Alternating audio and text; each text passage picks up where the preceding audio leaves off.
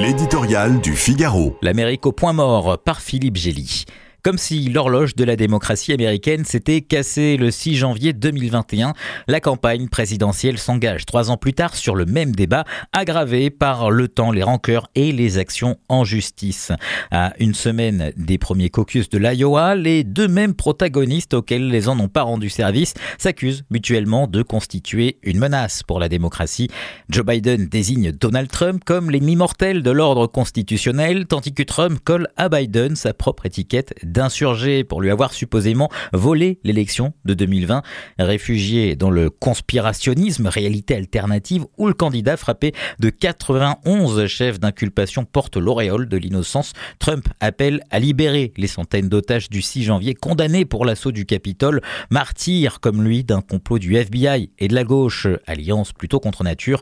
Inlassablement martelé, sa rhétorique reste efficace. Sept républicains sur 10 estiment que l'attaque n'était finalement pas si grave et se disent prêts à passer l'éponge, faisant de Trump le favori de l'investiture du parti.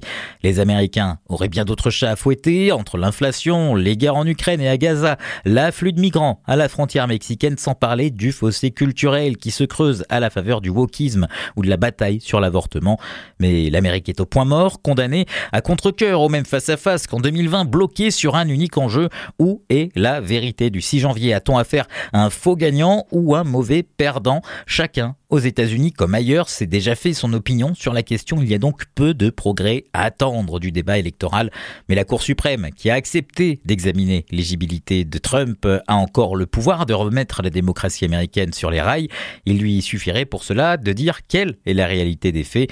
Si elle trouve que Trump a violé le 14e amendement en soutenant une insurrection, les républicains devront se chercher un autre candidat. Si elle l'absout, il faudra sûrement plus que le valétudinaire Joe Pour sauver la démocratie américaine.